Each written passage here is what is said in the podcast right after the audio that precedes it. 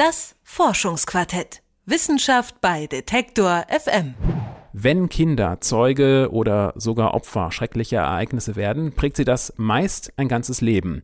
Um die Therapiemöglichkeiten für Betroffene zu verbessern, versuchen Forscher am Max Planck Institut für Psychiatrie nun herauszubekommen, was genau bei einem Trauma im Kopf eines Kindes passiert.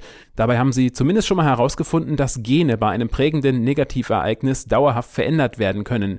Juliane Neubauer über die Forschungsergebnisse, die betroffenen Kindern langfristig bei der Traumabewältigung helfen sollen. Wird ein Kind Zeuge von körperlicher oder seelischer Gewalt, einer Naturkatastrophe oder erlebt den Verlust einer nahestehenden Person, ist es für sein Leben geprägt. Nicht selten ist eine psychische Erkrankung die Folge. Dass traumatische Erlebnisse sich allerdings auch nachträglich im Genmaterial einprägen können, ist eine Neuigkeit. Ein Forscherteam um Thorsten Klengel hat sich im Max-Planck-Institut für Psychiatrie in München mit traumatisierten Kindern beschäftigt und genau das festgestellt.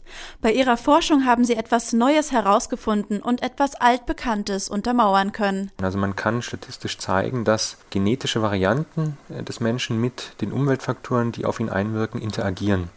Was wir jetzt zum ersten Mal zeigen, ist der molekulare Mechanismus dahinter, also die, die Biologie dieser Interaktion. Und die zeigt eindeutig, dass traumatische Erlebnisse abhängig von einem speziellen Gen Spuren im Genmaterial bei den Betroffenen hinterlassen können. Ähm, was wir dabei sehen, ist, dass eine kleine Variante im Gen FKPP5 ähm, die dreidimensionale Struktur der DNA des Chromatins verändert und äh, das hat zur Folge, dass dieses Gen viel stärker abgelesen werden kann. Das äh, trifft ähm, für Träger eines sogenannten Risikoallels zu. Träger dieses äh, schützenden Allels, ähm, die sind davon nicht betroffen. Eine Studie an 2000 Traumapatienten hat gezeigt, dass ein Drittel der Betroffenen die genetische Variante FKBP5 in sich trägt. Ist das Gen durch ein einschneidendes Erlebnis verändert, ist der gesunde Stresspegel seines Trägers dauerhaft aus dem Gleichgewicht gebracht. Die Beeinträchtigung des Gens verursacht einen Überschuss des Stresshormons Cortisol im Körper. Die betroffenen Personen haben dadurch permanent körperliche Reaktionen, die jeder aus Stresssituationen kennt, wie hohen Blutdruck, Hitzewallung, und Appetitlosigkeit. Weiterhin stellten die Forscher fest, dass die genetische Variante im FKBP5-Gen sich bei Traumapatienten nur im Kindesalter verändern lässt.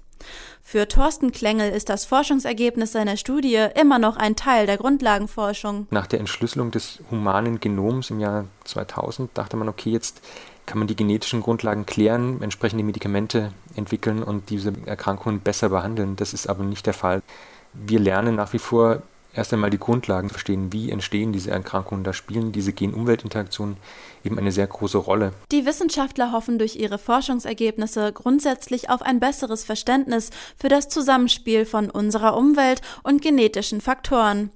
Konkrete Ideen zu Behandlungsmöglichkeiten oder Medikamenten gibt es bisher noch nicht. Aktuell versuchen die Wissenschaftler Therapiemodelle mit Hilfe von Versuchen mit Rhesusaffen zu entwickeln.